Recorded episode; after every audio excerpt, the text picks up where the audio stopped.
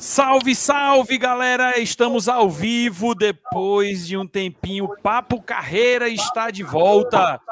E o Papo Carreira, que é formado por mim, diretamente de Sobral, Ricardo Frazão, do Corre Frazão, e por ele. Raionzinho da resenha, da resenha por Carreira, diretamente de Fortaleza. Sejam todos muito bem-vindos. Boa noite a todos. E Frazão, solta a nossa vinheta aí, vai. Pra já!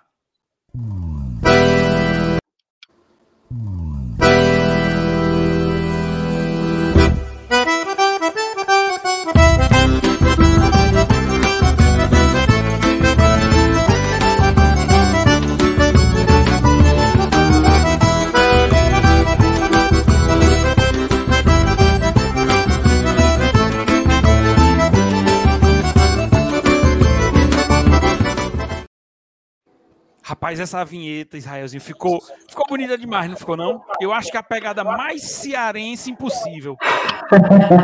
Tem que respeitar. Me sentindo pé na carreira. Na, na, verdade, nordestina, né? É, essa é a live mais, mais nordestina do Brasil. Não tem prova mais nordestina do que o pé na carreira, meus amigos. E é uma satisfação ter todos vocês conosco, né, Frazão? um dos maiores, os, ou que são os maiores organizadores de prova do Brasil, né? Então vamos ter um momento muito bacana, perguntas, dúvidas, já podem soltar aí no chat, sejam todos muito bem-vindos. Lembrando que essa live também vai ficar eternizada aí no podcast, tá? Nas maiores plataformas, mas eu vou deixar o Frazão com essa parte que ele ensaia todo dia, vai, Frazão? Bom dia, boa tarde, boa noite, você que está nos ouvindo pelo podcast, dirigindo seu carro, malhando. Lembrando que o nosso podcast, né, que você está ouvindo agora, está nas principais plataformas. Está no Google Podcast, está no está no Spotify, está no Amazon Music, ou seja, está nas principais plataformas de podcast. Só não ouve quem não quiser. É assim, Israelzinho? É melhor que isso, só doidice, só o Frazão fazendo isso aí duas vezes. Galera, já podem iniciar as perguntas aí, tá? A galera que tá no chat, já pode iniciar aí as perguntas. A galera que tá entrando aí na nossa live, sejam todos bem-vindos. E agora é o momento de apresentação, né? Nós temos aqui conosco o Elan Rosa, essa fera. Nós temos o Vladir Rodrigues, diretamente de Sobral. E temos o grande Fernando Elpidio, Fernando Pinto, você está em Fortaleza, eu vou me viajando direto, né? Então, vou deixar vocês se apresentarem. Vamos iniciar com o Elan Rosa. Elan, dá um salve para a galera, aquele boa noite, se apresente para quem não te conhece, para quem vai ouvir depois do nosso podcast. Olá, atletas. Aqui o Elan Rosa. A gente está aí do, no mercado de corridas, voltado única e exclusivamente para tocada de ultramaratona, né? Tudo aquilo que ultrapassa os 42K. A gente está tentando trazer essa pegada para o nosso estado, que até então não tinha essa tradição. Nós tínhamos apenas muitos treinos, né, entre amigos, e a gente resolveu aí fazer um, uma pegada diferente. Nós já tínhamos os 50K, que já era uma prova tradicional em Aquiraz, que o André passou essa prova para a responsabilidade da ER Eventos, e a gente vem com a prova maior do, do estado hoje, que é as 100 milhas Ceará, que conseguiu realizar com êxito, né? Agora, nesse mês passado, a gente conseguiu fazer aí a prova no começo do mês. Então, é a gente tentar fazer com que esse mercado no nosso estado possa crescer. Sabemos que o nosso ticket médio não é muito alto, né? porque o público também é seleto, mas estamos aí para tentar contribuir, trocar experiências hoje aqui com o Eupídio e o Vladir para ver se a gente consegue crescer um pouco mais.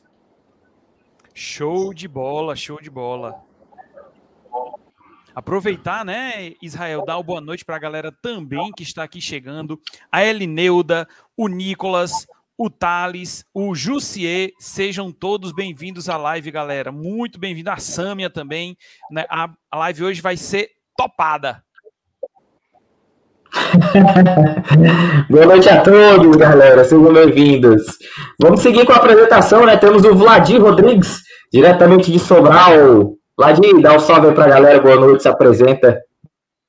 Boa noite, boa noite, turma. Eu me chamo Vladir Rodrigues, sou de Sobral, sou sócio proprietário da Sprint Training Assessoria, é, sou profissional de educação física e estamos aí atuando no mercado, é, tanto na assessoria esportiva como na organização de, algumas, alguns eventos, né, eventos desses, eventos festivos, é, voltado para o público atleta recreacional. Desde 2016, desde 2017, a gente está à frente de alguns eventos, né, inclusive alguns deles como Sobral Meruoca, é, Sobral Groaíras e alguns eventos é, urbanos dentro da cidade de Sobral. É, é, uma, é, o que a gente fez foi o circuito, teve um circuito patrimônio histórico, né, que a gente fez em Sobral em 2019. É, foi bastante marcante na cidade de Sobral, né, onde a gente homenageava cada patrimônio histórico na cidade de Sobral.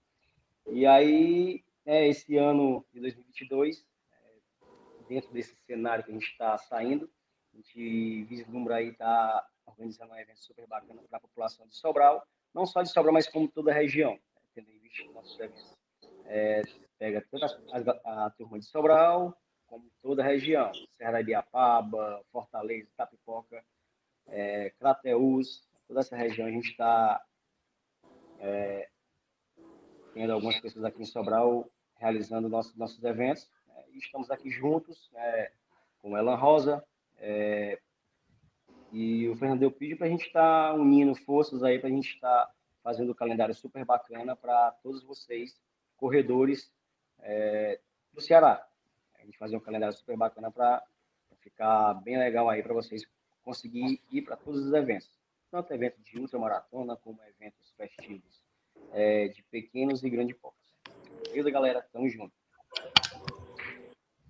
Beleza. Nosso amigo Israelzinho tinha caído, mas ele voltou. Bem, Israel? Estou de volta. Vocês estão me ouvindo bem? Estamos ouvindo perfeitamente. Graças a Deus. Sempre na internet acontece alguma coisa, né? Do nada eu caí aqui. Mas vamos seguindo com a nossa live apresentação. O grande Fernando Pidio tá com a voz. Dá boa noite pra galera. Se apresenta. Foi falar em topada, aí o Rael caiu, né? Porque esse topado, se levar uma topada no pé da carreira, é meio mundo de vaia, né? Já... aquela Cara, aquela bem típica cearense, né? É, eu tô achando muito bacana o tanto de gente que tem aqui interagindo. Acho que a maioria Sâmia, Antônio, Thales, muito, é muito bacana isso, porque numa terça-feira, nove horas da noite, Bom, gente, eu sou Fernando Elpidio, da Nova Letra. É, já trabalho. Esse ano nós vamos completar 15 anos da Nova Letra, mas o segmento de corrida de rua nós entramos em 2009 com a primeira prova, que foi o Pé na Carreira, que nasceu de uma grande brincadeira. A, a minha ex-namorada, que é super minha amiga, ela é educadora física, e eu ficava pé da vida de ter que levá-la para a corrida domingo, acordar quatro e meia da manhã para levar para a corrida. Porque você não pode sair no sábado à noite, né? E eu disse, rapaz, como é que pode? A pessoa não tem o que fazer, vai correr, domingo vai dormir. Aí na corrida do bombeiro de 2008, eu disse, eu vou dar uma vaia em vocês na hora da largada. Aí ela disse, eu duvido. Eu disse, pois eu vou dar uma vaia. E, e, nessa brincadeira, eu dei uma vaia, só que um monte de gente, basta um cearense vaiar para todo mundo vaiar junto, né? Então, eu soltei o grito, aí eu disse, rapaz, eu vou fazer uma corrida que a largada vai ser uma vaia. E foi aí que nasceu o pé na carreira, né?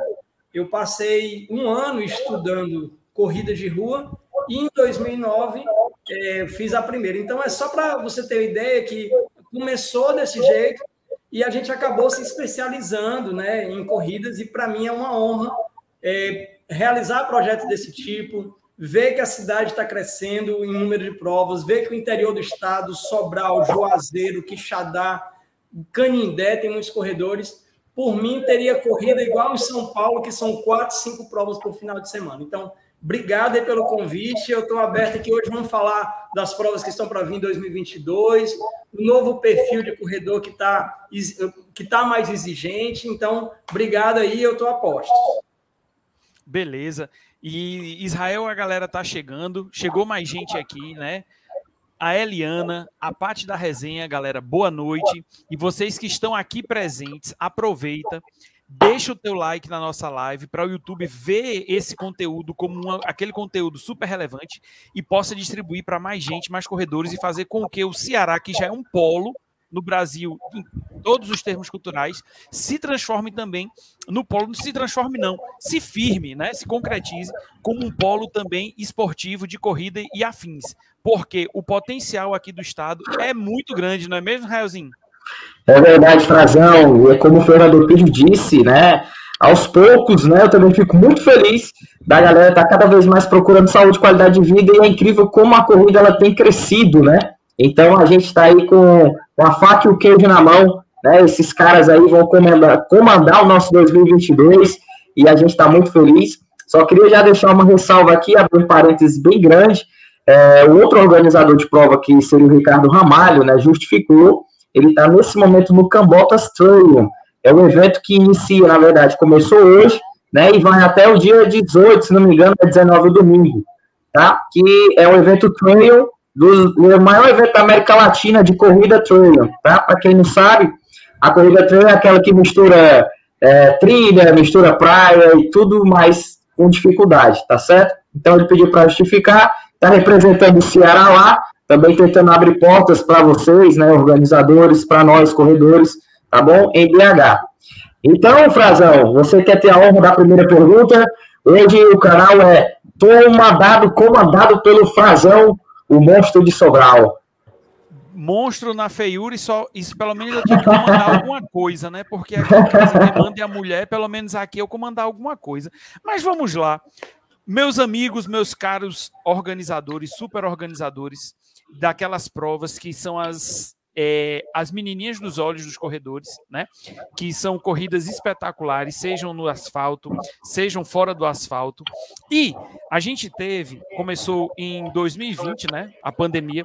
2021, estamos ainda vivendo a pandemia, graças a Deus, diminuindo. Né? Infelizmente, ainda temos aquela galera que é, não quer se vacinar, que dificulta esse controle, mas enfim, aqui não é o nosso foco.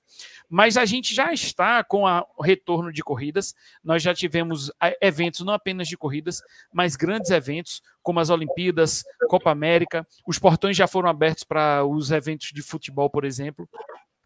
E para 2022, o que é que a gente pode esperar desse é, cenário esportivo no que diz respeito às corridas? Vocês estão sentindo que nós vamos continuar avançando ou nós vamos ter uma regressão quanto a isso? Vamos fazer esta esta roda. Vamos começar aqui pela sequência que está aqui à minha direita. Vamos começar pelo Elan. Ó, oh, Frazão, pessoal, eu quero crer que ainda vai haver um controle muito grande, né, muito rígido, é, principalmente porque ainda não se tem é, o alcance desejado, né, toda a sua magnitude do, dos vacinados, ainda está havendo muita reação contrária com relação a essa, essa tocada. E eu quero crer que a gente deve permanecer ainda em 2022 com um número limitado é, de inscritos. Né? Essas grandes corridas aí, com mais de mil atletas, pouco provável acontecer. Se acontecer, vai ser em cima de uma, uma série de protocolos muito rígidos. É, falo isso em função do próprio 50K e as 100 milhas, que a gente teve assim uma, um rigor muito grande com relação aos órgãos fiscalizadores. Embora não tenham sido tenham sido presentes na hora do evento, mas o calhamaço de documentos que a gente tem que procurar seguir é bem exigente. Então, eu quero crer que isso deve permanecer ainda para pelo menos o primeiro semestre de 2022. Beleza, vamos dar, vamos continuar aqui. Fernando Elpidio. Bom, eu tô, eu tô muito confiante, sabe, esperançoso, porque em 2020 eu decidi realmente não fazer nada. Eu tinha provas é, programadas, eu me posicionei, soltei uma nota, mas a partir de julho agora, ah, quando eu vejo grandes empresas buscando não o patrocínio, mas querendo entrar no segmento, eu entendo que eles, ó, existe uma oportunidade, existe um cenário de vacina que pode ajudar, mesmo com toda é, é, as pessoas ainda um pouco teimosas com relação a isso, mas eu sinto que pela própria dinâmica que está acontecendo em eventos esportivos, como no estádio de futebol, Fortaleza botou agora 51 mil pessoas, o Ceará também botou ali acima de 50 mil. eu, eu, acredito que com essa nova dinâmica, com esses novos cuidados, com as exigências de vacina, com o controle maior que a gente possa ter no ato da inscrição, com tudo que a gente vem aprendendo em um ano, oito meses, quase dois anos, eu acho que a gente caminha assim a partir de junho para provas de médio e até grande porte. Porque até para eu fui um grande defensor do, do ter cuidado, do, do não fazer eventos, de não ter aglomeração, mas até quando, quando a gente chegar ali já em junho, todo o cenário ele nem justifica mais uma, uma proibição de um evento que você consegue ter o controle, você sabe quem está lá, você sabe até o CPF da pessoa, de você ter um controle, você ter um cuidado e conscientizar, porque eu acho também que os corredores eles começaram a entender que com regras, seguindo aquelas regras, ele ajuda não só o esporte, ele ajuda toda uma cadeia que tem ao redor do evento em si. Então eu estou muito confiante. Eu tenho provas programadas a partir de julho. É, eu, se tiver depois aqui, vou falar da data do pé na carreira da 21K. E tem provas novas que estão vindo. Agora, tudo depende não só desse cenário de pandemia, mas principalmente das marcas que vão investir. Porque uma prova só por inscrição, a gente sabe, aqui os organizadores sabem que é praticamente impossível você conseguir viabilizar financeiramente. Né? Beleza. E o nosso amigo Vladir, meu parceiro, meu professor que está aqui pertinho de mim.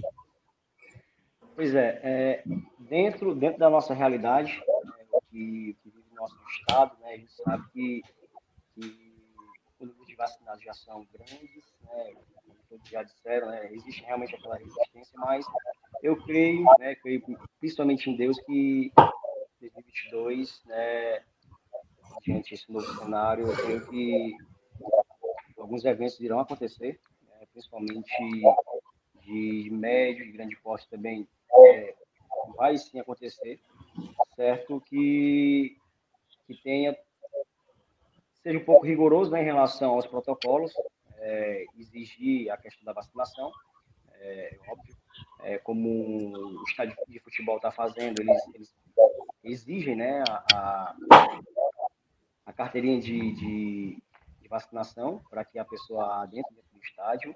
Então, isso eu acho importante, até, até para justamente não ocasionar novas, novas infecções, né? Não, mas eu creio que a gente está tá bem é, confiante né, nesse cenário, Israel. Estamos aí confiantes nesse cenário e, e já temos já toda a programação para 2022, né? É, primeiro de janeiro, dia 23 de janeiro já tem a primeira etapa, né? A etapa água do nosso circuito. E eu creio em Deus que vai dar tudo certo. Essa é a, a confiança que a gente tem. E na vacina, né? Acabei de tomar a terceira dose hoje e vamos aí. Vamos que vamos que vacina que as corridas vão rolar. Aí. Beleza, beleza. Eu acho que é, é a grande esperança da gente, né, para o Estado, para nós corredores, esta, principalmente o clima de corrida, aquele clima que antecede a gente sair, por exemplo, daqui de Sobral para Fortaleza, para Aquirás, para participar desses eventos, é assim uma coisa que a gente passa toda aquela semana ansioso para chegar lá no dia da corrida, correr, participar, se confraternizar, é uma coisa assim inigualável. Bom demais. Raelzinho, tá ouvindo? Tô, tô. Tava só ajustando aqui, porque eu não sei se é o meu som ou se é só o do Vladimir, mas ele fica bem baixo aqui. Eu tava tentando ver se eu conseguia aumentar. Eu não sei se é porque ele tá só com fone, né? A galera Mas já tá normal aqui. A galera faz pergunta. É, a galera, a galera faz, faz sim. A galera faz pergunta aqui no chat. Aí a gente já viu ali que a Eliana pediu para vocês trabalharem bem o design né, das medalhas, porque aí ela tá contando aí com retorno muito legal aí nas provas, né? Ó, colocou nos kits das medalhas, agora voltar super vibrantes e alto astral. É, nós temos fé que esse segundo semestre vai ser ainda melhor, né? E aí eu agora pergunto, gente, existe uma pior parte de organizar corrida? Existe aquela parte que você diz assim, cara, essa parte aqui, meu irmão, se eu não Se eu não tiver muita paciência, a gente estoura. Existe uma pior parte de um evento como um todo, não só a corrida de rua, mas vai desde o planejamento. Eu sempre fui muito curioso para perguntar isso, né? A gente conversou nos bastidores. Qual o tempo disso? Qual o tempo para organizar uma prova, Fernando Euclides? Tipo, no tamanho do pé na carreira. A gente sabe que é gigante, do tamanho da, do 21K Terra da Luz. Quanto tempo de planejamento e existe uma pior parte? A pior parte é captar recurso. Porque de ideia boa, o inferno está cheio. Você pode pensar que é maravilhosa do mundo.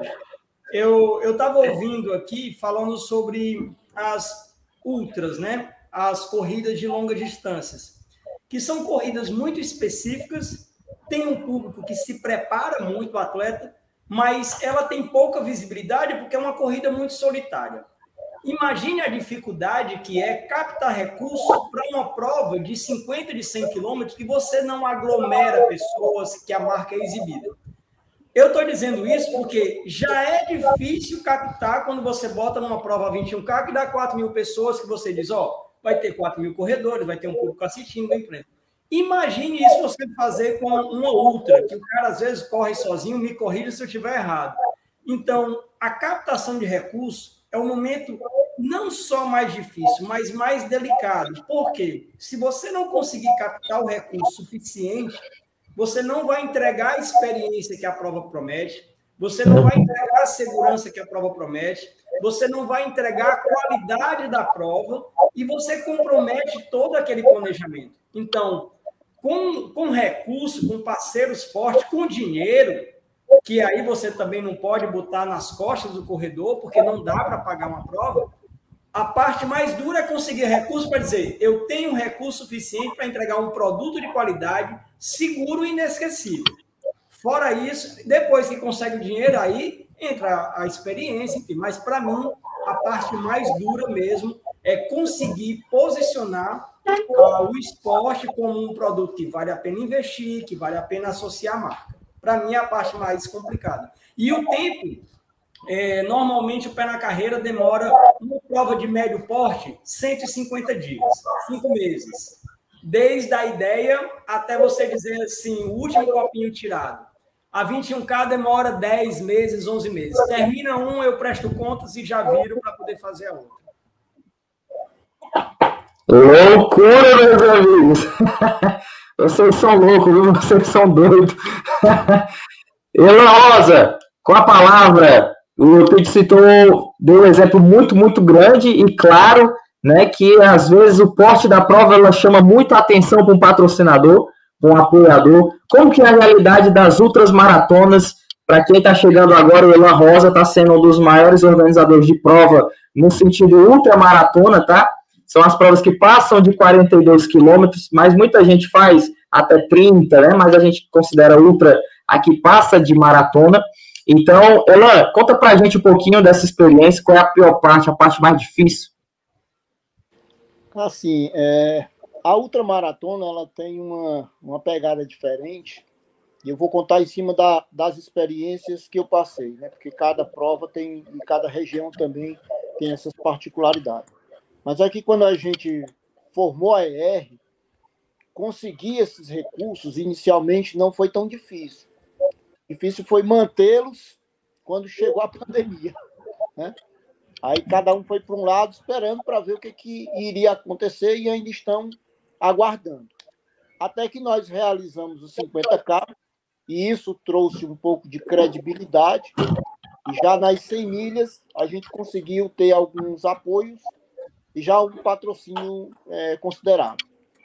E a gente conseguiu realizar uma prova enxuta, né, com o recurso que tinha, mas conseguimos realizar. Isso trouxe mais credibilidade ainda e a gente já conseguiu fechar uma parceria de patrocínio para a próxima edição, que deve acontecer não só no Ceará, mas também em Maceió.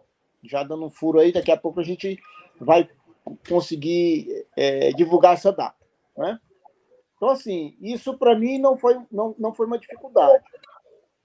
E também não se torna uma coisa muito difícil de capitanear o recurso do atleta, porque ele já tem essa realidade do valor da prova para poder é, realizar um circuito relativamente grande. Né? Vamos colocar aqui, se a gente parametrizar o 100K de Canidé e as 100 milhas. Né? Tirando por base as provas que a gente tem aí fora, os valores cobrados aqui eles foram relativamente baratos. Mas porque a gente tinha aberto as inscrições já final de 2019, começo de 2020, e quando veio a pandemia, então, quando reabriu, realmente a gente sofreu. Eu quero crer que agora, com a reabertura para 2022, a gente não vai ter essa dificuldade. Né? A gente busca, sim, esse apoio das prefeituras para que possa ter, é, capitanear mais recursos, mas os atletas em si, eles acabam é, custeando um pouco essa prova. E é assim, a gente pode tentar entregar uma experiência melhor né, se conseguir efetivamente um, recurso maior. Né? Isso depende muito da apresentação dos projetos, que a gente e, e essa é a dificuldade maior que hoje a ER ou Elan enfrenta, né? A gente tem que estar tá terceirizando toda essa parte de projetos para poder estar tá capitaneando recursos aí, principalmente da, dos órgãos públicos, né? Essa é que é a questão. E com relação a planejamento, uma prova dessas aí que a gente fez de 100 milhas, é, que começou lá com o Álvaro, né? foi mais de um ano e meio, a gente estudando, sentando lá com o Flauto, com o André, com a própria Lana também, que é corredora, trocando experiências com as pessoas de fora. Então, a média é essa de um ano para você fazer uma prova dessa acontecer. Né? Lógico que depois da experiência formada, esse prazo se reduz mais um pouco, mas aí ainda varia na casa de oito meses a 12 meses, efetivamente, porque é uma logística muito grande. Eu imagino, ah, para poder organizar, para poder botar esse povo todinho na rua, essa distância toda. O Fernando quer perguntar, quer falar alguma coisa? Era uma pergunta até para o Elano, porque assim, eu, eu estudei algumas provas, nunca fiz. Eu acho que é preciso muita coragem, muita cuidado, porque assim, até para o público que está aqui, quando nós organizadores propomos uma corrida, a gente está cuidando de uma vida. Todo mundo que está ali, seja no Mont Blanc, lá na, em Paris, né, ou na França, quer dizer, seja na Ibiapaba, seja no asfalto da leste-oeste, é uma vida.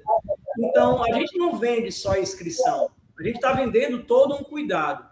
Então, quando eu vejo ela falando dessa é uma ultra mais de um ano, é, tu chega a fazer esse percurso antes de, de formatar todo, antes de lançar, tu faz esse percurso, porque assim, minhas provas, as meias eu já fiz com o Dixon, mas todas as minhas corridas eu corro. Umas eu ando, outras eu vou de bicicleta, mas eu faço.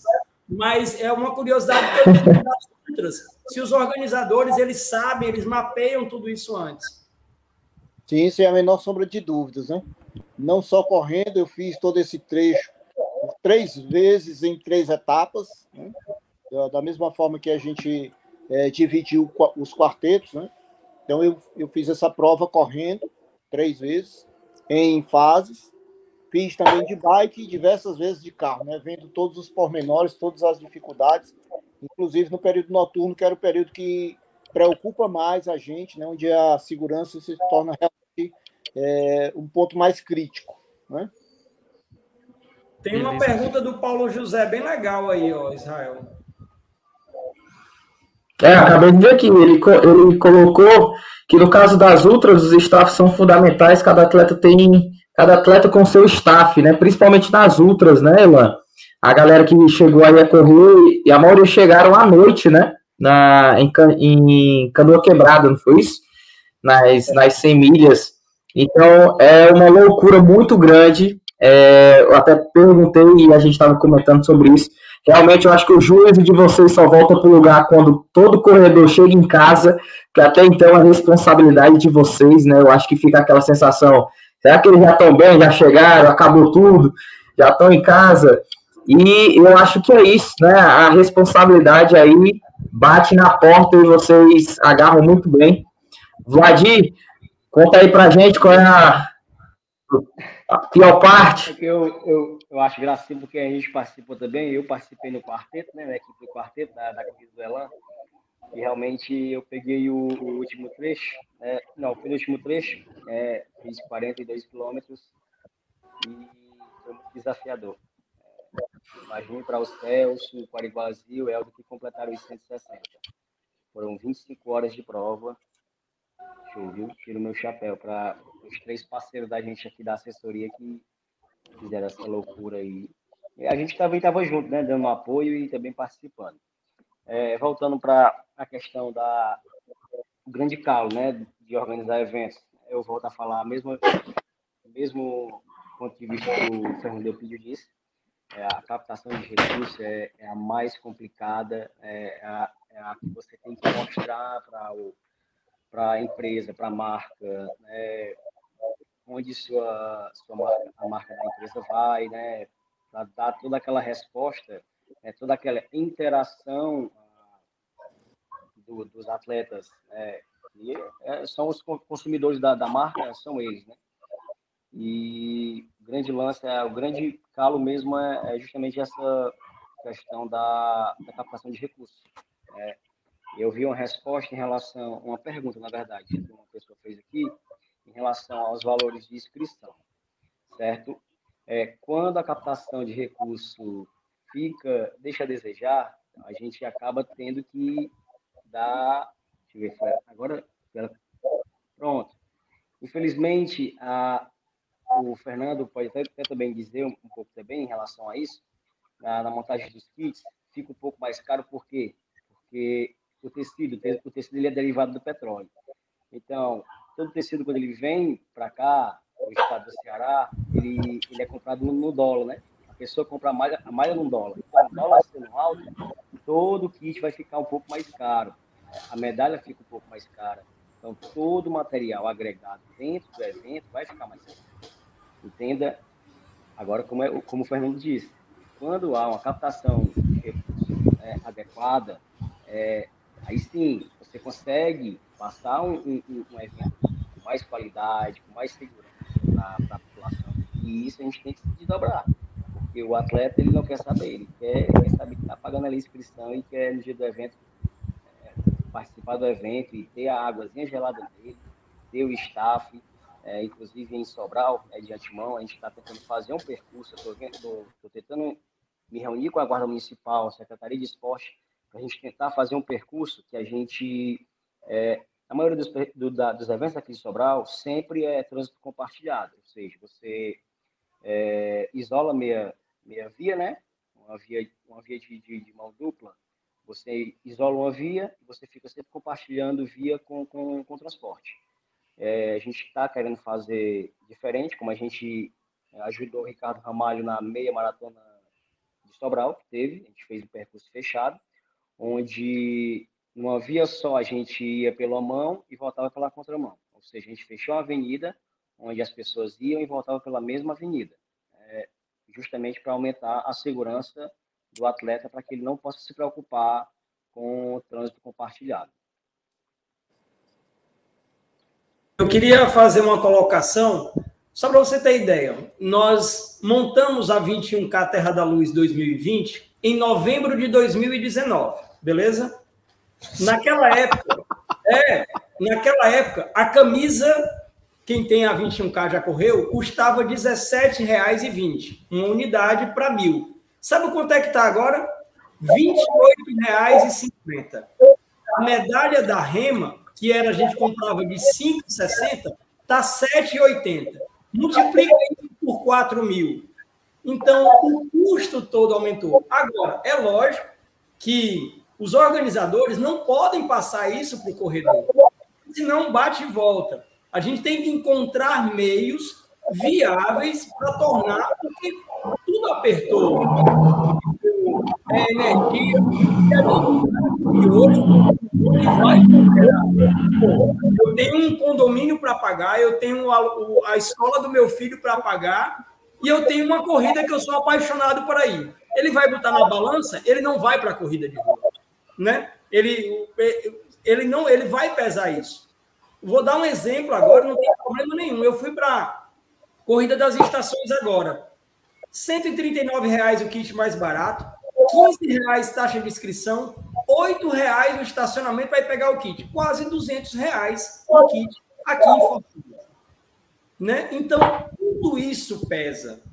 Quando eu tenho certeza que nós organizadores, os meninos, quando a pessoa entrega de kit, A gente não bota dentro de um shopping que é pago estacionamento porque quer, não é porque o patrocinador exige que seja lá. Por nós, nós não colocaríamos, porque já é custo a mais de deslocamento. Então, nós temos que criar condições, formas de pagamento, benefícios, um kit sem camisa, porque você pode ter o que eu sempre digo, nenhuma prova da nova letra, eu respeito muito quem tem cuidado com isso, mas o melhor de uma prova não vem no kit.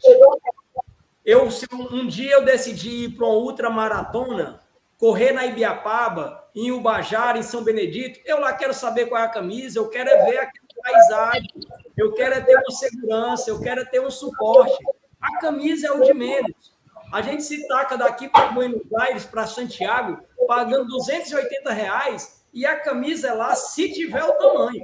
É uma sacola de TNT, é, e é desse jeito, é. cheio de papel dentro, e a camisa o cara disse, ó, oh, você pode ir ali trocar, porque tem um bazar para poder trocar. E lota, e dá 32 mil pessoas. Troquem entre vocês. Eu sou um defensor muito forte que corrida não é kit. Se fosse para vender kit, a gente não montava estrutura, não montava programação, não montava staff. A gente vendia camisa. Né? Então, eu respeito muito. É importante ter qualidade, é fundamental. Mas a experiência esportiva de uma ultramaratona, de você passar por debaixo do arco de Sobral, não tem camisa que pague, meu amigo. Isso daqui é o que vale a estrutura do evento. em relação, em relação à programação, é, essa do circuito dos elementos, é, eu já, já iria engatar ela, eu já iria dar, é, ia dar ia continuar é, circuito do, dos patrimônios históricos, é, só que tendo em vista, é, eu ia dar um ano de, de, de, de, pausa, que seria 2019, e iria voltar com ele em 2020. Então, eu creio que eu devo ter aí dois anos, mais ou menos, planejamento para lançar esse circuito dos elementos. Era justamente a continuação do circuito do, dos patrimônios históricos que a gente tinha dentro de Sobral. É, logo do patrimônio histórico seria esse do circuito dos elementos. Era a ideia que eu tinha. Eu não, vou deixar passar 2019, vou esperar, e quando for 2020 eu lanço. Só que 2019, março foi abril de 2019, já começou a fechar tudo. E aí eu, se ainda tivesse continuar essa, essa história de fazer evento, eu tinha. Tem uma colocação muito bacana assim, eu só uso camisa de assessoria, a não sei que seja a corrida do leão. Aí o cara Rapaz, o Sérgio, o Corre Ventania já perguntou se em 2022 vai ter a edição do Leão, o vídeo. Rapaz, já tá tudo com o Marcelo Paz, só depende dele, né? E iria ter esse ano, né? Mas já tá, o projeto já tá lá com ele. E é da Libertadores agora, né? Ixi, mano. Ah, meus amigos, é, tem que respeitar, viu? Vai ter que acontecer essa corrida. É o slogan, a corrida liberta, né? o pessoal só quer um motivo. Né, não. Muito legal ouvir essa parte sobre o planejamento de vocês. Tem provas que, como o Elan disse, vai de 11, um ano. Vladir né, teve uma pegada cultural, assim como o Fernando Pitt também fez uma pegada cultural muito legal. Inclusive, eu fiz o 21 Caterra da Luz, porque passava por, por todos os pontos históricos aqui de Fortaleza, é uma prova sensacional. Então, é muito interessante ouvir isso da parte de vocês, porque nós que corremos, é como o Pitt falou, Principalmente eu, né? E como nosso amigo aqui também, o Paulo José, falou que a gente corre muito com a, com a camisa da assessoria, né? Às vezes por um apoio, por uma parceria, ou até mesmo para divulgar né, a nossa assessoria. E aí, as camisas das provas, eu não vou mentir, eu faço doação para o projeto social aqui do bairro.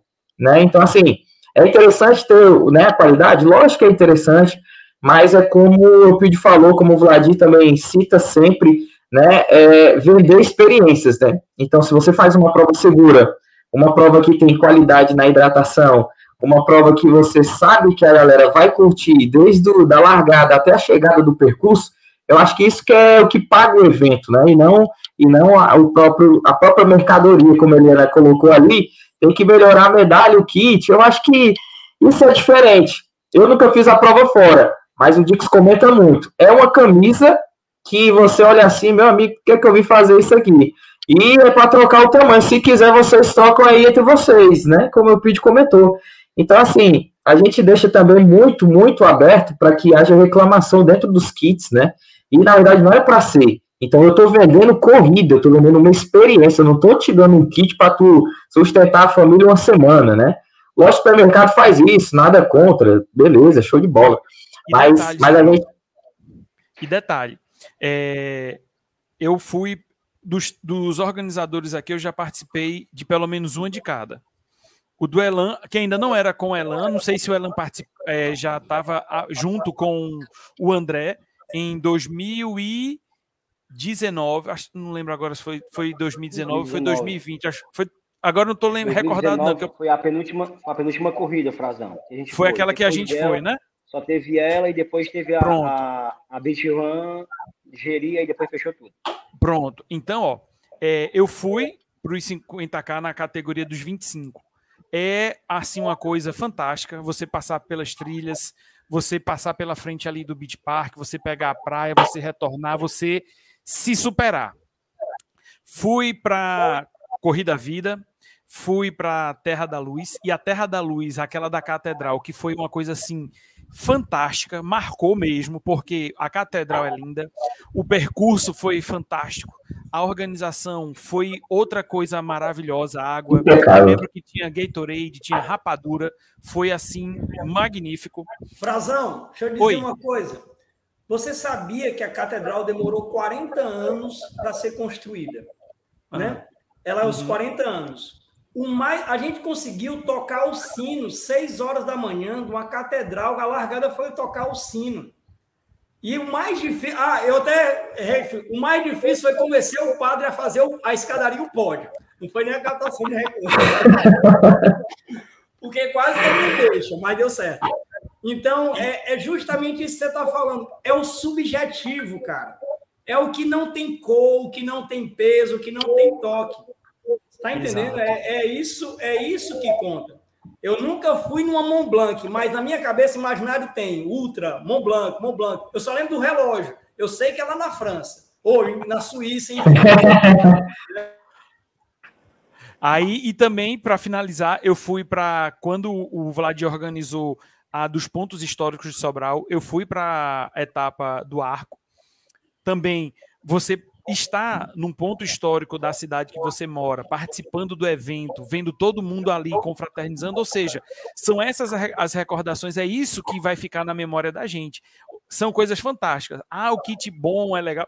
É bom, é óbvio, você vem é, a gente tinha até 2009 aqueles kits que pareciam um mercantil, viu um monte de coisa, coisa legal, coisa gostosa para comer, a camisa bonita, a medalha bonita, mas o, todo o clima, você está ali presente com seus amigos, você ter a sua conquista pessoal, eu acho que isso não tem kit que vá ser feito que pague essa sensação. Eu vou, eu vou só aquela dizer resenha, uma coisa. Aquela resenha pós-prova, né, Israel? Exatamente. Eu vou só dizer uma coisa. É. Me corrija se eu estiver errado. Dizem que da Pague Menos dá 12 mil inscritos. No dia da prova não tem 12 mil. Eu nunca vi. É, não tem, não tem. Pois é, então é uma prova fantástica, uma estrutura magnífica, que tem um produto muito bacana, que tem muito tempo, mas eu vejo muita gente assim, ah, eu vou para do que já bem, sai correr com uma sacola cheia de pasta de dente, de sabonete, não vai nem, O Elan queria falar alguma coisa, Elan? Isso, isso é uma coisa que a, nós, organizadores, sofremos muito, porque o atleta ele acaba parametrizando as provas, né? Por exemplo, você faz uma corrida do Cometa e da Pague Menos, e paga-se o mesmo valor de uma Terra da Luz, e diz, ah, mas aí o cara não botou nada no kit, só tinha a camisa, o número do peito e o chip, né? Mas não vê todo esse apoio que o lojista tem para poder realizar uma prova já patrocinada por ele, né?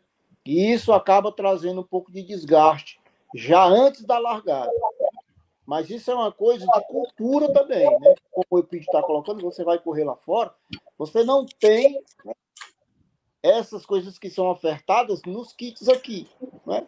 E aí eu, eu vou colocar a questão do, das 100 milhas, né? Foi um kit legal, né? Mas aí as pessoas acharam que pelo valor era para ser maior do que o Pague Menos, era para ter uma, uma cesta básica. Não é assim que a coisa funciona, né? É, Como eu, e eu, eu acho também que eu, eu queria pegar essa fala dele aí, né? Da, da questão da experiência, que o atleta, ele, o ultramaratonista, ele procura viver essa experiência. Já o corredor de 10, de 5, até que o do 21 também, ele quer ver o que, que tem no kit. Ele não vive a corrida. Ele quer bater a foto, ele não posta nem quais são os cartões, o que tinha de cartão postal no percurso. Né? Ele acaba não, não, não vivendo essa experiência. Né? Só depois que termina a corrida, que algum outro que já tem uma experiência maior, coloca por passeio e. Né? É como quem passa do trânsito da sua casa para o trabalho, está cheio de coisa linda para você ver, e você só vê o desengarrafamento. É, e eu acho que é isso uma, uma, das, uma grande contribuição que as corridas de trail, de ultramaratona, vêm acrescentar ao mundo das corridas é exatamente esse. Não é, por, não é só aquele pequeno momento, é curtir o momento, porque o momento não é pequeno você tem todo um ciclo que você passa para chegar ali, se desafiar e concretizar.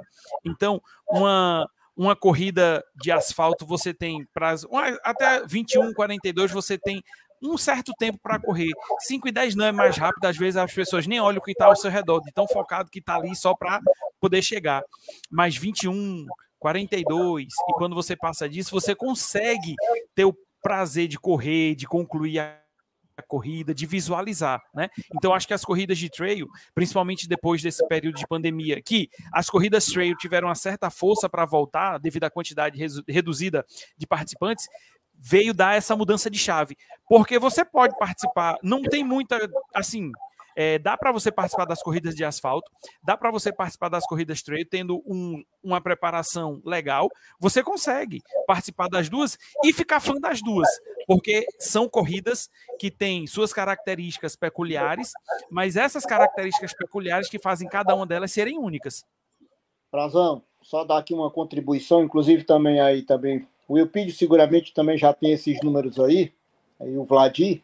Mas depois da realização das semilhas, outras pessoas de fora me procuraram para saber como é que se realiza uma prova dessa magnitude, saindo do ponto A para o B, sem ser um circuito fechado.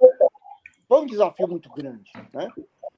E eu vou só abrir um parênteses antes dessa minha fala, e algumas pessoas vieram dizer assim, eu não vi ambulância no percurso. Se você não viu, foi porque você não precisou. Graças a Deus, né? Mas nós tínhamos duas ambulâncias e quatro motossocorristas. E as pessoas disseram que eu não vi. Você paga, para não usar. Ainda bem. Né? Olha, é. deixa eu coisa. É a questão da, da do, do, pessoal lá fora, né? Eu conversando Na... com pessoas, eles disseram assim, eu pedi, pai, vocês aí no Ceará tem que parar de vender corrida. Parem de vender corrida. Vocês têm que começar a vender eventos, experiências. É isso que as pessoas querem. Porque correr, elas correm todo dia. Exato. Então, eu, eu já estou assim, procurando uma pessoa mais de marketing que possa trabalhar efetivamente isso. E eu já vinha trabalhando isso junto com o Cláudio. Mas eu não quero Elan, vender corrida, eu quero vender experiência. Né? Elan, mas, mas isso já. Vender evento, né? É. Que venha muita coisa no pacote. Mas o, o atleta, e aí é que é a nossa cultura, ele não quer pagar esse preço. É, olha, eu, eu, eu concordo com quem lhe falou, mas isso a gente já vem fazendo. A gente já vem fazendo. A partir do momento que não é porque sou eu que faço, mas a partir do momento que eu boto 4 mil pessoas para dar uma vaia na largada, porque você sabia que tem três dentistas, quatro, que gastaram 3 mil reais numa fantasia para na carreira. Ela não está nem aí para o kit, é para brincadeira. É. Quando eu faço uma prova em Guaramiranga, em Jeri, como, como o Ricardo faz, ele não está ele ali é o todo. É uma festa depois, é um pôr do sol. Então a gente já faz isso. Agora, eu concordo que a gente precisa promover melhor. Kotler, Exato. Philip Kotler, do marketing, diz uma coisa muito bacana que ele diz: qual é o papel do marketing? É tornar a venda desnecessária. Se eu promovo muito bem, se eu comunico muito bem, o atleta ele não vai perguntar quanto, ele vai perguntar como eu pago. Né? Então, como eu adquiro isso? Mas a gente já trabalha uh, quando a gente coloca temas na prova, quando a gente leva para Guaramiranga, quando a gente faz uma corrida noturna, quando a gente faz nas dunas, tudo isso já são serviços. Quando a gente uh, leva uma entrega de kits para dentro do seminário, lá com a Medic Paula no Sebrae, é um serviço, é um evento. Então, falta promover melhor, isso eu concordo. Exato, exato. Eu defendo muito a vibe da experiência, né?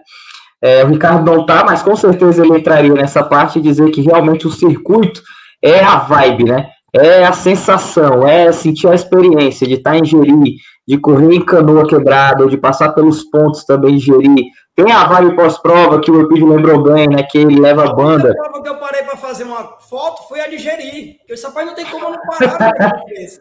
a única eu... que eu peguei, parei o celular e fiz. Foi lá. Eu lembro, eu lembro que eu já vi o Epidio nas provas do Ricardo. Isso é muito legal. Por quê? Porque você valoriza a vibe da prova, né? Assim como o Ricardo foi para várias provas do Fernando Epidio, né? Inclusive eu vejo sempre os dois conversando. E é dentro desse sentido de experiências é, dentro desse sentido de vibe, é que eu acho que eu tenho uma pergunta que todo mundo tem. Vocês têm um grupo no WhatsApp dos organizadores de prova?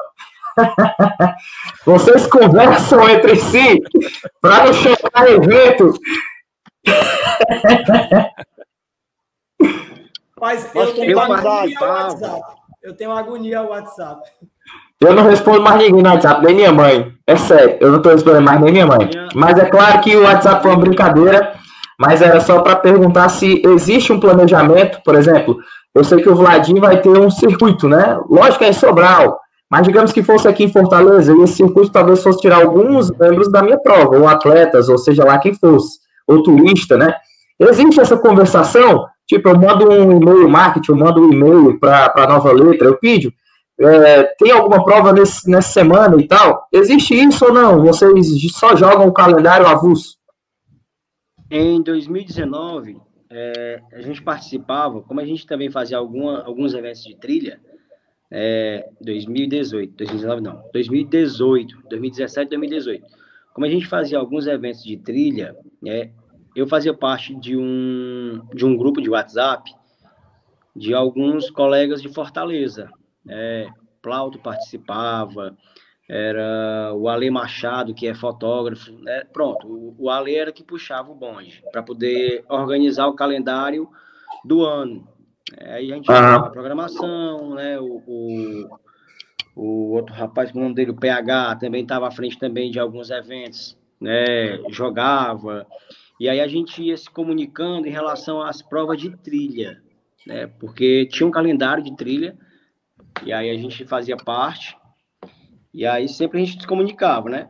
Mas antes disso a gente esperava, né? A gente ficava refém do calendário cearense. É quando saía todo a programação do ano, porque para nós, como somos interior, né, a gente tinha a visão que a gente não poderia é, como é que eu posso dizer? A gente não poderia é, bater de frente com eventos grandes, tipo na época Terra da Luz, Corrida Vida, é, algumas corrida Pague Menos. Então, tinha alguns eventos que a gente esperava o calendário cearense sair para que a gente pudesse fazer nossa programação, tendo em vista que muitas pessoas aqui de Sobral e da região ia tudo para Fortaleza, inclusive eu, né? E aí eu queria também ver como é que estava o calendário para a gente fazer nossos eventos aqui e eu também poder participar dos eventos em Fortaleza. Entendi. Aí, no caso, vocês esperavam, é, digamos assim, as grandes provas, né, jogarem, para vocês trabalharem uma contrapartida, né, de data. Não, eu quero ir para Pague Menos, então vamos realizar a prova numa outra data, né, mais ou menos nesse sentido, né, Vladir? Exatamente. Inclusive, eu recebi até essa semana o cronograma dos eventos do Ricardo. É, e vi que a segunda etapa dele é, no mesmo dia também da nossa, que é 24 de abril. É, já entrei em contato com ele, já disse que vão antecipar, vão antecipar a minha para a nossa, né? Vou antecipar a nossa para o dia 10 de abril. É, a nossa ia ser dia 24, porque a nossa são dois eventos, né? O evento sábado, que é o Kids, E uhum. domingo é o evento principal, que é o evento adulto, né? E aí Entendi. é 23 e 24. E aí, como é 24 também é Flecheiras, e eu também quero ir para Flecheiras, né? Levar a galera da, da assessoria, porque todos os eventos a gente fecha o pacote. Ricardão, estamos mandando a galera para. Estamos aqui com 50 alunos, 60 alunos. Gerir esse ano a gente vai levar 60. Ricardão, estamos aqui com 60 alunos. A gente pega, faz inscrição, manda todo mundo e vai a galera fazer a onda verde lá na praia, seja lá onde for. É, e aí também eu quero estar no meio, né? Se for fazer evento, eu vou ter que ficar aqui na peia. Sozinho, tudo curtindo na beira de praia, correndo. Aí não, não dá certo, né? É não, Frazão? Ah, é, com certeza. E agora, né, que com a gente, com essa parceria, a gente ainda tem o lance de, faz, de ir correr e ainda fazer a cobertura do evento, né? Show. A gente Pessoal, faz a cobertura é, do evento correndo. falando, dá. Dá. Agora melhorou bastante. Ver, porque o fone descarregou Só aqui. Aí. Um detalhe: no começo da pandemia, no passado, Israel, teve uma reunião. É, Marco De Lázaro, eu, Ricardo, Silvia, tio Flavinho, para combinar calendários, né? Para não chocar. É muito. O corredor talvez não perceba isso, mas é muito importante esse planejamento de datas, porque já aconteceu em Fortaleza de você ter três meias em três finais de semana seguidos um do outro. PagMeia, é, Unimed, né, se eu lembro. Então, e o Cometa. E o Cometa. Então, é, até fisicamente é difícil você lesionar alguém. Eu lembro que o Daniel Carneiro diz assim, pô, eu posso me quebrar. E ele vai correr assim, para isso, né? Então, é, até deixando aqui, a 21K Terra da Luz do próximo ano, ela vai acontecer 4 de setembro. Né? Eu já já está programada. Se nada mudar, ela vai ficar em 4 de setembro, se Deus quiser. E o pé na carreira no 31 de julho, que é sempre o último domingo de julho. Né? Então, eu, eu também tento conversar para não prejudicar nenhuma prova. Até, por exemplo, uma coisa que, que eu sinto falta, Elan, Vladimir, é o seguinte uma prova pode ajudar a outra. Porque se você tem uma prova um mês antes, eu estou todo aberto, já chegou o organizador para mim, cara, posso encartar nos seus 3 mil kits? Eu venho, meu amigo, vamos aqui para entrega de kits, porque aqui você ajuda a promover. Eu nunca me esqueço, no segundo pé na carreira, o organizador do Pão de Açúcar pediu a data e eu disse, pô, não vou brigar com Pão de Açúcar, pelo amor de Deus, né? Eu disse, cara, tranquilo. E o cara de boa, se eu mudo a data do pé na carreira, ele falou o seguinte: bota a divulgação do pé na carreira no, na, nos meus kits, eu sou com 10 mil. Eu, putz, cara, vendeu 10 mil kits. E eu corri, fiz 10 mil panfletos e ajudou pra caramba. Então eu acho que falta não só combinar datas, mas promover. Vou dar uma, uma, um, um elan. Você estava falando que depende dos, das prefeituras. Cara, a pandemia colocou que você, primeiro, tem que praticar esporte. Segundo, ter contato com a natureza. Terceiro, ter contato com a natureza praticando esporte. É inconcebível que municípios que na Ibiapaba, em Guaramiranga, que tem um potencial turístico forte, dizem assim, poxa, eu vou agregar esporte, qualidade de vida. Então, ainda dá visibilidade. Porque Exato desse tipo, povo que promove o turismo, a paisagem, você fazer roteiros, deveriam ser bem abraçadas não só como favor, mas como posicionamento de imagem de alguns municípios. É. Porque eu, eu gosto muito da Ibiapaba, é uma chapada gigante. Então, cara, se bem promovido, se as prefeituras entendem isso, vai atrair atletas de outros países, como o Araripe, né, que tem a chapada do Araripe, enfim.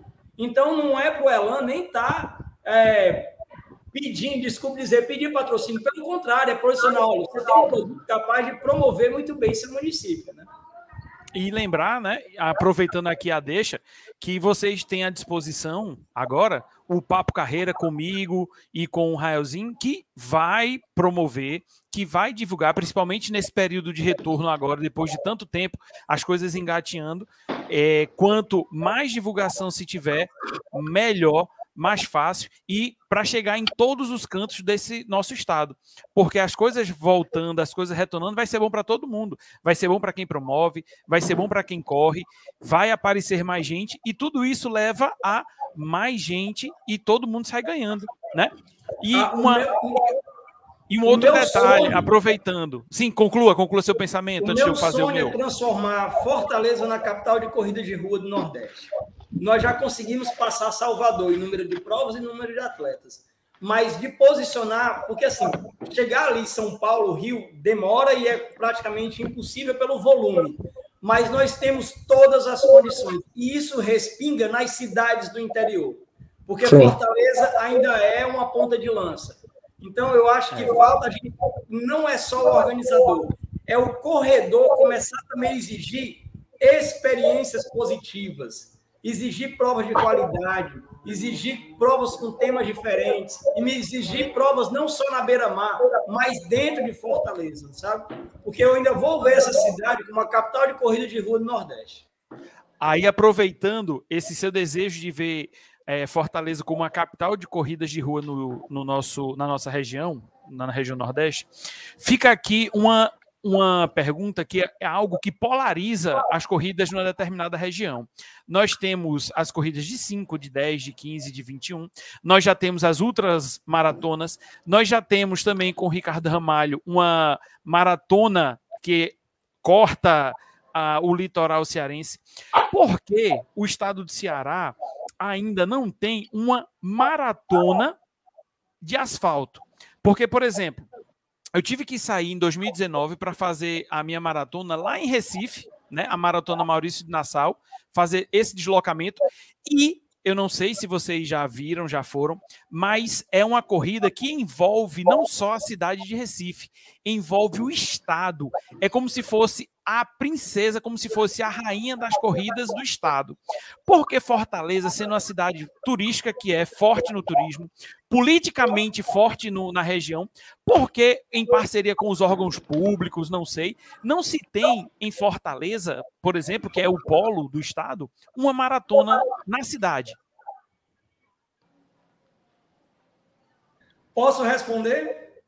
A tela é sua. Deve. Desde 2017, está na prefeitura um projeto chamado Maratona Costa a Costa. Eu juntei a Corrida Verdes Mares, que é na Dom Helder Câmara, com a 21 K Terra da Luz. Cidade Fortal a, a leste-oeste. Não adianta você fazer uma maratona dando volta igual o hamster, né? Não, não tem sentido. Sim.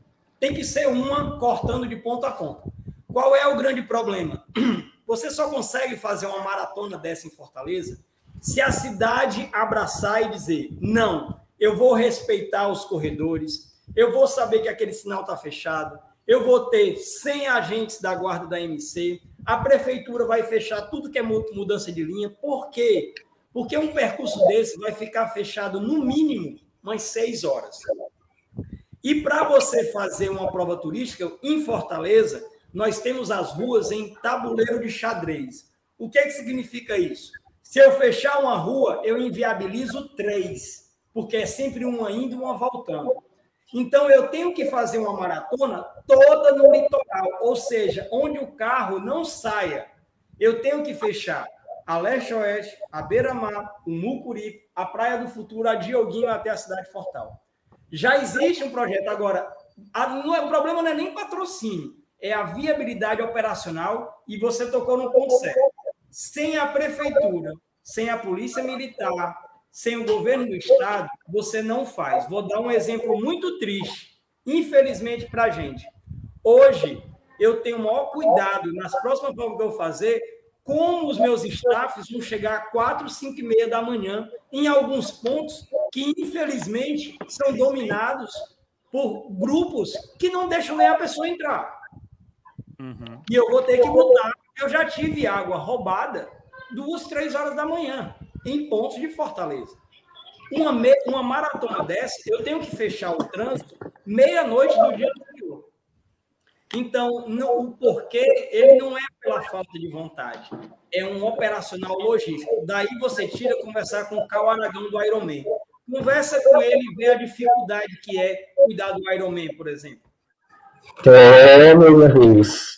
É, não é posso, fácil. Posso falar um pouco da, da experiência que para executar as 100 milhas, nós tivemos que refazer o percurso 36 vezes. 36 vezes. Aqui, em todas elas, em todas elas, a MC negava. Até que nós tivemos que chegar praticamente saindo da Sabiaguaba, porque não enchia mais em Fortaleza. Né? Justamente por, por conta dessa, desse fluxo de veículos que a gente tinha que estar tá barrando. E é porque a saída era 4 horas da manhã. Né? inicialmente a gente queria colocar em 5. Não, vamos colocar para as 4 para ver se viabiliza. Né? E a coisa realmente é nesse sentido aí. A gente não consegue, porque mexe com o fluxo de muitas ruas aí. Né? E a questão da segurança, passando ali pela Prado Futuro. Né? E foi outra coisa também que as pessoas não perceberam, mas o raio estava lá. Eu, eu, já fui, eu já fui abordado, eu já fui abordado de madrugada, quer dizer, o que é isso aqui? É uma corrida de rua. Ah, não é nada da polícia, não, isso não é uma corrida de rua. Ah, beleza, pode fazer. Desse jeito. O dono do, do pedaço. É por aí mesmo. É, meus amigos, é loucura. Você que está aqui na nossa live, nem parece, mas já temos uma hora e cinco de live. É loucura, né? Falando de corrida é bom demais, meus amigos. E tem mais uma hora de live ainda, só para quem entrou agora. Então, fica aí. Pega... Os bastidores agora. É, pega o copo d'água, porque eles ainda vão falar dos calendários. É claro que nós deixamos por último, né? Para saber as provas que vem por aí, as coisas boas, né? Nós já vimos que 4 de 9, eu não esqueço essa data, vai ter né, a meiazinha né, do Fernando Pinho Ó, o Paulo José colocou aqui. Rio é assim. É a cidade que para para realizar a maratona ou a meia maratona. Não tem como fazer uma prova, gente, aqui. Não tem. O Ironman consegue porque a prova internacional, o Caô sabe, porque é quase impossível para a cidade. Né? E aí é onde a gente sabe que entra um pouco mais de grana, né? Talvez o Pide também que conhece e sabe como é essa, esse esquema que rola mesmo. Né? Para parar a cidade, gente, envolve muita coisa. É muita coisa, não é pouco, não. É água roubada, como o Pete falou, são comunidades é, que têm o um crime organizado, que a polícia militar tinha que estar lá desde meia-noite, parar o trânsito meia-noite.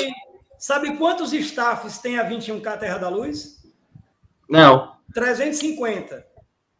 Não, tu tá de brincadeira. 350 para pagar, para transportar, para vestir, para alimentar e dar segurança de madrugada. E até o final da prova, até ele chegar em casa de volta. São vidas, são vidas. São vidas igual qualquer pessoa que está lá. 350 só staff, né? Então eles cuidaram para fazer uma corrida. Tem prova com muito medo, mas não vamos falar aqui não, para não dar confusão. É, negada, eu vou agora passar a palavra para eles, né, de forma individual, para divulgarem os calendários tá? Então, é, com a palavra Ana Rosa, eu acredito que os, as 100 milhas vai se renovar aí, se Deus quiser, para o ano que vem. Então, você está com espaço aí para falar, eu sei que tem 50K, né, também. Então, conta para a gente quais são as provas que vão vir ou que estão sujeitas a entrar aí no calendário do Elan Rosa, da ER Eventos. Bom, nós já temos aí sete provas agendadas, podendo sofrer alguma mudança de data em função de algum apoio ou de alguma outra prova que vá surgir. Mas, já confirmado, nós temos dia 12 do 3 o 50K do Aquiraz. E esse ano a gente vem também com uma nova formatação. Vem o 75K, né, para brilhantar um pouco mais, dificultar o ultramaratonista quanto pior, melhor. É. E, e tem o 7K, para que a gente possa, no ano seguinte, estar tá retroalimentando os 25 e os 50. Então, nós temos o 10 e o 75 no meio dessa prova. No dia 9 do 4, nós temos o 100K do Canidé. O CIE perguntou aí, acho que foi a primeira pergunta que veio aí. Foi, bem no comecinho. Se vai haver o 100K do Canidé. Sim, dia 9 do 4. A gente já tem essa data fechada. Ah, dia 18 do 6, nós temos a Ultra Puro Sangue, onde a gente vai fazer um, uma prova no circuito fechado, no Jockey do Ceará. Né? Que fica também lá em, em Aquiraz. Dia 20 do 8, nós temos a segunda edição das 100 milhas, né? já também o calendário fechado.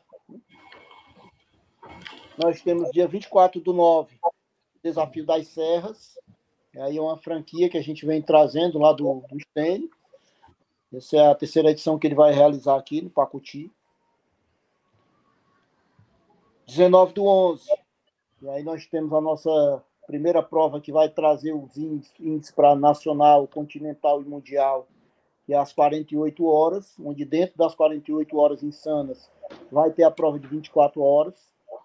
A gente está ainda fechando algumas coisas com a CBAT, que é a federação, e os órgãos municipais. Esse local não está definido porque nós temos duas arenas aí pleiteando essa prova aqui no Ceará, que é uma coisa muito boa. E no dia 17 do 12, para finalizar o ano, nós temos a Ruma de Léguas. E também aí nós temos três praças pleiteando esse evento e vai ser uma pegada bem diferente. É o que nós temos de diferencial para 2022. Seguramente vai ser a Ruma de Léguas.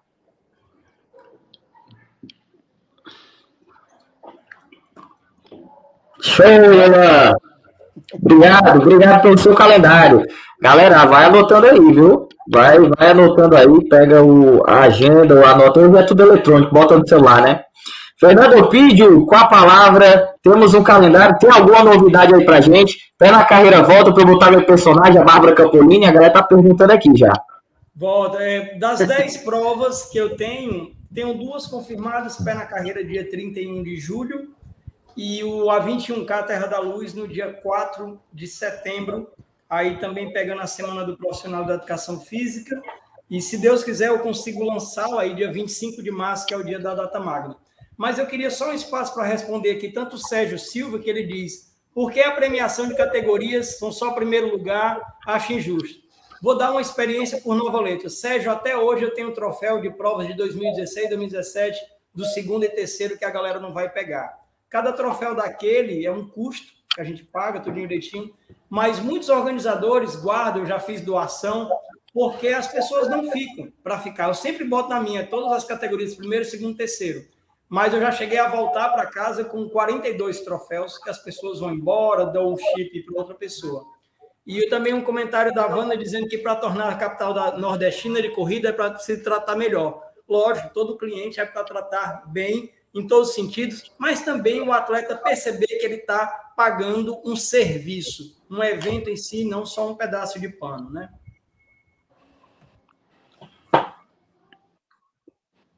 Show de bola, é isso mesmo. Quem tem mais perguntas, mandem aí, galera. A gente só encerra a live depois que todo mundo responde aqui, tá? A gente não tem hora para acabar. Ladi, tem calendário? Eu sei que tem aí o circuito dos elementos rolando. Inclusive, eu vou estar em Sobral em janeiro com vocês. Obrigado já pelo convite, agradeço. Né? A sprint aí é, é, muito legal. Não só comigo, mas com a minha família. O Fladir disse que vai ter camisa até Pazoi, de um aninho de idade.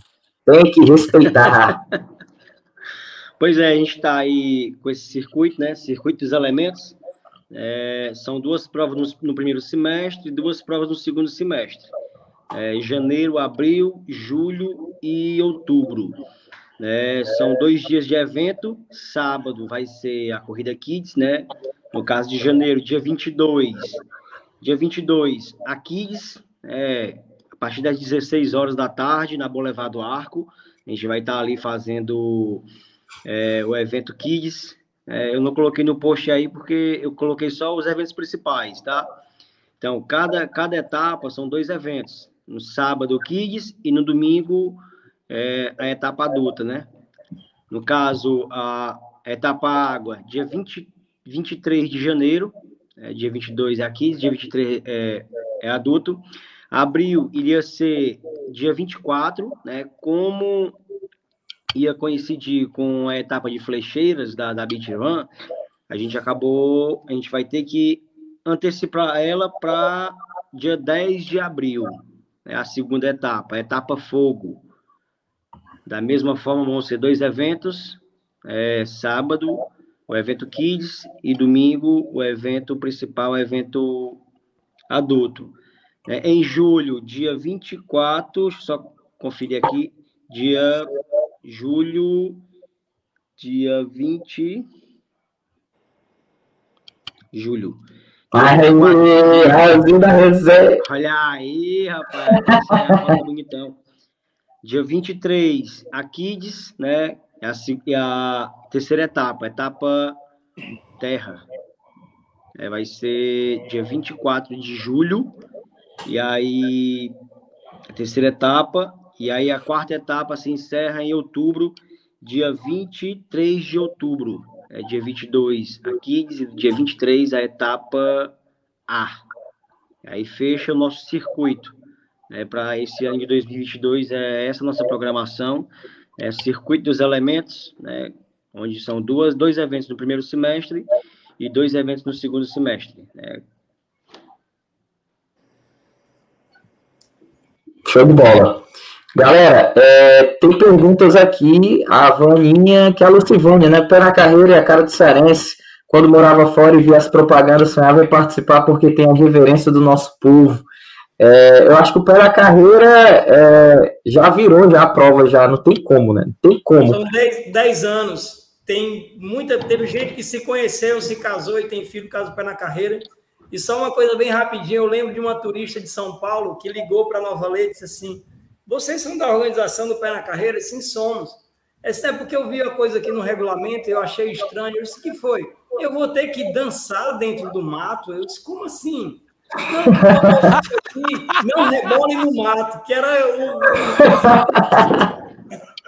Aí eu, não, eu esqueci de jogar no lixo. Ela disse, ah, eu pensava que ia ter que dançar e rebolar dentro do. Ai, meu Deus do céu. Porque esperam tudo, né, da prova. Tem fantasia, tem a vaia, né? Então deve, devia ter dança no mato, né? Rebolar no mato. Muito legal. Foi, eu acho que, se não me engano, foi a minha primeira prova, foi o pé na carreira. Eu acho que foi em 2009, eu comecei a correr em 2008, né? Então é. é... Olha aí, tem que respeitar muitas provas aqui. A gente soube também os bastidores, Fernando Eupide fazendo aqui no estado todo, gente. Tem prova em todos os lugares. E é muito legal, muito massa mesmo. Pé na carreira aqui. Corrida das Dunas, muito legal. Ó, segundo chinelo, menino. A galera também falando aqui, ó. É, tem muito comentário aqui, Fazão. Vai botando na tela aí também. A galera, a galera que a Eliana perguntou, galera, na corrida de Natal tem as corridas, né, que colocam bandas ela colocou aqui para vocês colocarem também como sugestão, ó. Ah, é legal. Já corri encangada com meu marido. galera, na corrida é isso aí. E a ideia são, são vocês que fazem as corridas, galera. Eles trabalham para vocês, tá? Então, mandem ideia. Pode falar, Brazão. É só para para o eu pedir ele tem um compromisso, aí só para ele fazer a despedida Isso. dele. Gente, pode, pode finalizar. Muito obrigado, muito obrigado, um prazer mesmo. Me desculpa que eu falo para caramba. E eu vou fechar com a frase do próprio Israel: quem faz as corridas são os corredores. Me perguntaram uma vez qual era a principal atração do pé na carreira. Eu disse: é quem está lá mangando dos outros. Não é, né, é o próprio corredor. Cara, por mais espaços assim, ajuda a promover. É, pode só é porque realmente eu tenho que sair agora. E Participem da corrida, motivem as pessoas e incentivem os organizadores locais. Vir prova de fora é massa, mas quando você fomenta o corredor local, a prova local, você ajuda a desenvolver. E pode cobrar que o organizador cearense não tem medo, não. Ele não quer que você pegue, prefira uma de fora e deixe de fazer daqui, porque senão a gente desenvolve. Não é isso? Exatamente. É isso, seu Pig, muito obrigado, aceitou de bate-pronto, né? Muito obrigado mesmo pelo seu tempo, eu sei que é corrida, ele falou que está em mudança aí também em obra, então Deus te abençoe e tamo junto. Se precisar, pode contar com a gente, manda a arte lá que a gente divulga na hora. Tá bom, meu irmão, um abraço grande e vamos fazer parceria, viu? A gente vamos forte, sim. Com certeza, tamo a junto. A gente unido, a gente é mais forte. Valeu, valeu, valeu. Valeu, valeu. Um abraço. Até mais, tchau, tchau. Galera, vocês, considerações finais, já falamos nos calendários, né? Se vocês quiserem agradecer aí, o espaço é de vocês. Primeiro o Elan, que está em cima aí na ordem. Dizer que é uma oportunidade ímpar participar de um momento como esse. A gente tem participado de lives né, individuais, mas juntar essa galera aí e trazer um número maior ainda, quero crer que é o desafio. Mas isso é uma sementinha que está sendo plantada e a gente sabe que tem que se unir mesmo, como o Eupide falou aí, a união faz a força.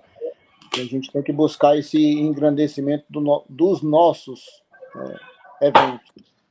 a gente conseguir fazer com que esses calendários não choquem, e que de alguma forma também pode ser até sadio, até para o próprio atleta, como a gente começou inicialmente em São Paulo, há corridas, quatro corridas num único final de semana. Né? E aqui a gente tem que estar tá trabalhando também para que esse evento cresça e a gente consiga fazer, é, chegar nessa magnitude. Né? Mas com a organização, promovendo encontros como esse, eu creio que a gente só tende a, a crescer mesmo. Está aí como organizador. Foi muito bom. Parabéns aí a você, Frazão. Parabéns a você, Israel, pela iniciativa. Vamos continuar nessa pegada aí que a gente tem muito que aprender com o outro. Grande abraço, Vladir. Tamo junto. Eu acredito. Tamo junto, Elan. Valeu, Elan. Obrigadão pela sua participação. A gente sabe que o tempo de vocês é muito corrido, né? O Elan tá em Paracuru, inclusive, tá em outra cidade, né? Então, muito obrigado pelo seu tempo. É, é palavra boa, né? Mas muito obrigado pelo seu tempo, que férias é para estar em família, então tirou esse tempo aí para estar trabalhando, porque aqui é um trabalho, um momento de divulgação não deixa de ser um trabalho, tá? Então, muito obrigado, Deus abençoe você e aproveite suas férias, né? 2022 promete. Eu acredito. Vladimir, tá contigo.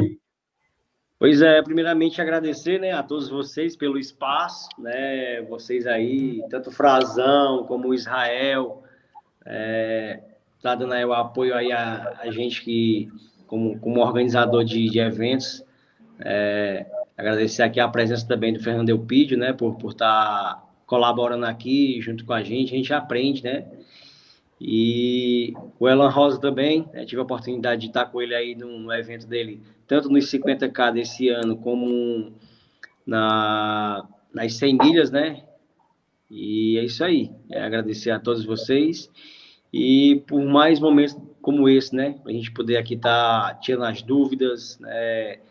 escutando sugestão do, sugestões dos, dos corredores, né? para que a gente possa estar tá a cada, cada dia aí melhorando aí o nosso serviço de, de eventos, né? Que a gente possa estar tá fazendo eventos é, bem estruturados, com bastante segurança, é, para que eles possam estar tá fazendo o que a gente gosta mais de fazer, que é correr, né? E dizer também, Alan, que já estamos já mobilizando né, a turma para poder levar lá para os 50k da Aquiraz. É, e vamos juntos, estamos juntos, né? Agradecer. E é isso. Só tenho mesmo que agradecer a todos vocês, né? E a galera que se fez presente aqui na live, né? A galera que, que interagiu, que, que deu aí os feedbacks para que a gente possa melhorar os eventos. Né? É muito bem-vindo os feedbacks, né? Sem os feedbacks a gente não sabe o que a gente melhorar. É então, os feedbacks eles são importantes. Beleza, galera? Gratidão, gratidão e em vamos estar juntos, né? correndo de novo. Show de bola. É, todo mundo é. vacinado, né? Como está dizendo aí. Todo mundo é... vacinado, todo mundo imunizado. Queria agradecer a participação da galera aí, né? Ó, a, o Thiago, o Paulo José, desde o início, colaborando muito, colocando os comentários aqui para a galera, interagindo aí com os organizadores, Fernando Pídio. Thiago Vieira também, muito obrigado, Tiagão a Vaninha, minha parceira do CQB, a Eliana, né, da minha turma da resenha. Muito obrigado a todos vocês, a parte que já passou por aqui, já deve ter dormido para botar a mãe dela para dormir também, a neném. Mas é isso, gente, muito obrigado. Essa live vai ficar salva, tá? Se você quiser depois assistir, ou depois mandar o link aí para a galera. É, Frazão, suas considerações finais, e lembrando que nós estamos também, assim que acabar essa live, o Frazão deixa no podcast, né, Frazão? Exatamente. Agradecer a galera que esteve aqui presente, né? Dar um alô para meus colegas, amigos de fora do Ceará, como o Clebão Run, lá de Recife, o meu amigo lá do, canais, do canal Mais Corredores, diretamente de João Pessoa, na Paraíba, também acompanhando aqui a nossa live. Ele dizendo que chegou no finalzinho, mas esteve aqui presente, deu essa força pra gente. Muito obrigado aqui pela sua presença. E a galera que está sempre aqui com a gente, o Tiago, a Eliana, a Pati, o Sérgio, toda essa galera, o Paulo que passou por aqui, né, deu a sua contribuição. E quem ainda não deixou o seu like na live, deixa o like para que o YouTube possa ver nossa live como conteúdo relevante e possa espalhar aí para mais pessoas. Muito obrigado pela presença de todos. Raelzinho, valeu. Lembrar para a galera que esta vai ser nossa última live, né, de 2021. Não é verdade? É, a gente vai tirar um, umas férias, né? Igual o Elan aí tá de férias. Isso. E em 2022 a gente vai voltar com mais conteúdos legais como esse, né? Em uma maneira diferente para a gente poder trazer com nossas lives com mais qualidade e com mais conteúdo para vocês. Beleza? Raelzinho, mais alguma coisa?